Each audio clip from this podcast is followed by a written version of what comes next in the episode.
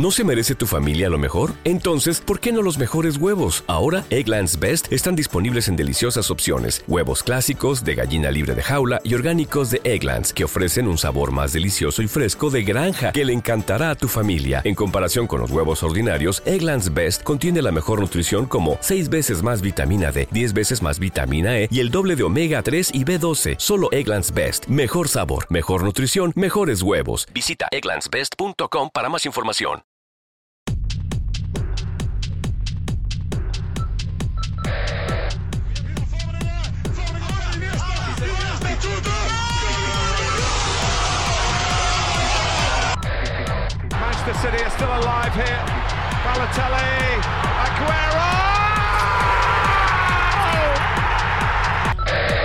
Estás escuchando la crónica del partido. ¿Qué tal, qué tal amigos de la crónica del partido? Bienvenidos a un episodio más. Ahora grabamos en fecha FIFA, eh, porque bueno, sabemos que es un parón de selecciones importante de cara a la Copa del Mundo de Qatar 2022, en el que bueno, todas las selecciones ya ultiman detalles para conocer y asentar sus convocatorias, eh, sus once iniciales y saber ya prácticamente cuáles serán los futbolistas que asistirán a la justa invernal. En este caso, como siempre, los saludos. Soy Oscar Mendoza en los micrófonos de la Crónica del Partido. En Twitter y en Instagram me pueden encontrar como arroba OscarAMD02. Y hoy nos vamos a centrar en un único tema. Es domingo, es cierto que hay muchos partidos, tanto en Europa, eh, amistosos en otras latitudes, pero hoy nos vamos a centrar, me voy a centrar en ese amistoso entre Perú y México que se llevó a cabo este sábado, sábado 24 de septiembre en el Rose Bowl de Pasadena. Un encuentro eh, importante, eh, porque sabemos que el Tata Martino convocó a 31 futbolistas y entre estos 31 seguramente, o sin el seguramente, estarán los 26 que asistirán a Qatar. Por lo tanto, nos vamos a ir eh, con lujo de detalle, vamos a conocer más que nada cuáles fueron eh, las claves del partido, eh, qué sensaciones deja el equipo mexicano y también estaremos escuchando un par de declaraciones del estratega de la selección mexicana. Entonces, sin mayor preámbulo, o bueno, antes simplemente invitarlos a que si les gusta este podcast, lo compartan con sus amigos, con su familia, con quien sea que le gusta o que no le guste el fútbol, ¿por qué no? Para hacer crecer esta comunidad que poco a poco y de cara al mundial, eh, estamos creciendo y tendremos mucho más contenido con nuestros colaboradores, que bueno, hoy estaré yo simplemente para platicar, pero eh, nos iremos largo y tendido, aunque no será tan larga la duración como en otros episodios, eso sin duda. Entonces, sin mayor preámbulo, vamos ya con el tema del día de hoy.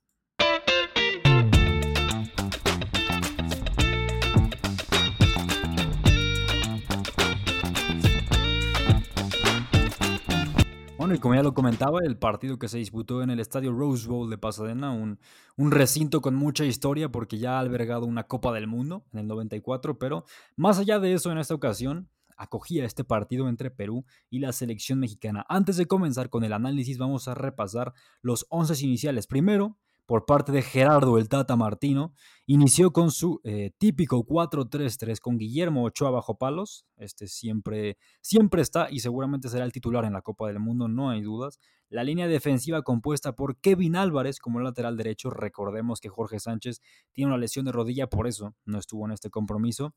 Los dos centrales fueron César Montes, que también apunta a ser eh, un inicial en Qatar 2022, junto con Héctor Moreno. Y por izquierda Jesús Gallardo, que está teniendo un buen desempeño con Monterrey. Y por eso mismo apuesta por él por encima de Gerardo Arteaga. En medio campo, Edson Álvarez, que es sin duda una de las claves, uno de los pilares de este conjunto tricolor y sin duda será un titular en la Copa del Mundo. El interior por derecha fue Carlos Rodríguez y por izquierda Luis Chávez. Eh, un par de modificaciones eh, que realiza Martino, dos hombres que están en buen momento. Quizá el del Cruz Azul ha tenido mejores instancias, pero la calidad la tiene y es un futbolista que le gusta mucho a Martino. Y el tridente ofensivo con el Piojo, Roberto Alvarado por derecha, Henry Martín como centro delantero e Irving el Chucky Lozano por izquierda. A ver, lo del Chucky claramente va a ser titular en Qatar también. Henry Martín es el goleador de la Liga MX del América y sin duda es el ariete en mejor momento mexicano ahora mismo, incluso por encima de Santi Jiménez, que está marcando muchos goles con el Feyenoord, pero aún así este titular, eso es lo que le interesa a Martino, mientras que Jiménez no lo es aún con el cuadro de Rotterdam. Y Roberto Alvarado, que está jugando por derecha, a falta de Alexis Vega, con un Diego Lainez que tiene pocos minutos con el Braga, eh, un Antuna que está en un punto bajo con Cruz Azul, entonces por eso apuesta por el atacante de las Chivas. Eso en cuanto a México. Por parte de Perú, Juan Reynoso, que por cierto comenzó su gestión al frente de la selección Inca, salió con Pedro Galese en portería, eh, también en un 4-2-3-1, y la línea defensiva con Luis Advíncula, este futbolista que tuvo su paso por España con el Rayo Vallecano, ahora está en Boca Juniors y es eh, muy rápido y es muy vistoso de ver. Los dos centrales, Anderson Santamaría de Atlas, Alexander Callens y también jugó con López, eh, el hombre del Feyenoord, Marcos López. Eh, los dos pivotes, Pedro Aquino del América y Renato Tapia del Celta de Vigo. Volante por izquierda, Carrillo. Luego como enganche Cristian Cueva y por izquierda Edison, el Oreja Flores, también el hombre del Atlas. Y en punta, Gianluca Lapadula, el eh, que tiene origen italiano, nació en Turín. Es un cuanto a los 11, pero un poco lo que fue el partido. A ver, lo, cierto es que México fue un conjunto que tuvo cierta superioridad los primeros 20 minutos de partido. En realidad diría que en lo personal me gustaron esos 20 minutos iniciales, con eh, mucha dinámica, con fluidez, eh, sobre todo pisando mucho en los últimos metros del campo sin llegar a generar ocasiones claras de gol. Y en este sentido destacaría sobre todo a Roberto Alvarado con mucha movilidad, eh, con ese atrevimiento en la banda de la derecha. Carlos Rodríguez, que jugó bastante entre líneas, eh, estaba marcando diferencias en ese aspecto del juego. Así como Edson Álvarez colándose entre centrales, eh, dando los primeros pases y contribuyendo para que la salida de balón fluyera. Y con Kevin Álvarez teniendo también mucha profundidad por derecha. En general, eso es lo positivo que podemos rescatar del conjunto mexicano esos primeros 20 minutos de juego. Después, claramente, el conjunto tricolor fue de más a menos. Perú comenzó a tener más el balón, a acumular posesiones largas, sobre todo con las buenas apariciones de Cristian Cueva, que es un hombre diferencial, el dorsal número 10 que está en la Liga Saudí. Y bueno, creo que también lo de Carrillo es destacable. Sobre todo también como una especie de box to box. Tuvo una ocasión clara, de hecho, un cabezazo que se marchó apenas desviado del marco de Guillermo Ochoa. Y, en fin, creo que fue la más clara de la primera mitad. Me aventuraría a decir. También hay que rescatar y, de hecho, destacarlo de Luis Advíncula jugando como lateral por derecha, ganándole los duelos individuales a Irving Lozano. Eh, desbordando mucho por ese sector, atacando la espalda de Jesús Gallardo. Y a partir de eso, Perú sus ocasiones, sus minutos de dominio e incluso terminó la primera mitad siendo superior desde mi punto de vista. Ya en la segunda mitad, el desempeño de México fue muy pobre. Eh, es cierto que a México algo que le podemos adjudicar y que es preocupante es que es incapaz de mantener un mismo ritmo a lo largo de los 90 minutos. Y como ya lo decía, inició bien México desde mi punto de vista los primeros 20 minutos, pero ya en la segunda parte fue una cara preocupante. Perú se adueñó del partido, eh, marcaba los ritmos y fue ya, digamos, hasta el minuto 75 que así continuó. Luego Martino ingresó un poco de energía desde el banquillo, le dio minutos, por ejemplo, a Guardado, a Orbelín Pineda, a Santi Jiménez y a Uriel Antuna. Eh, sobre todo, también se habla mucho de que el Tata Martino no hace modificaciones tácticas, únicamente sus cambios son eh, jugador por jugador, posición por posición. Y en ese sentido, Quizá hubo una mejoría, ¿sí? Sobre todo en cuanto a dinámica, porque son, son hombres que tienen ganas de demostrar mucho. Y bueno, tampoco podemos destacar realmente algún jugador. Y fue hasta el minuto 85 que llegó el gol del triunfo para México 0 a 1, eh, con una anotación de Irving Lozano, producto de un tiro de esquina en el que se da una prolongación y el hombre del Napoli ataca el segundo palo y empujó el balón a las redes de Pedro Galese y así lo ganó México, aunque, ojo, Irving Lozano, más allá del gol, creo que su partido tampoco fue bueno.